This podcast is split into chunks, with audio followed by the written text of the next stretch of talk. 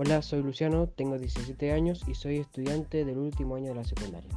Los aspectos positivos sobre esta nueva modalidad de trabajo son que las tareas me han resultado fáciles y que he podido utilizar muy bien la tecnología para resolverlas. Y los aspectos negativos son que cuando tengo una duda le pregunto a un profesor sobre esta y no contesta. Entonces tengo que requerir a mis compañeros.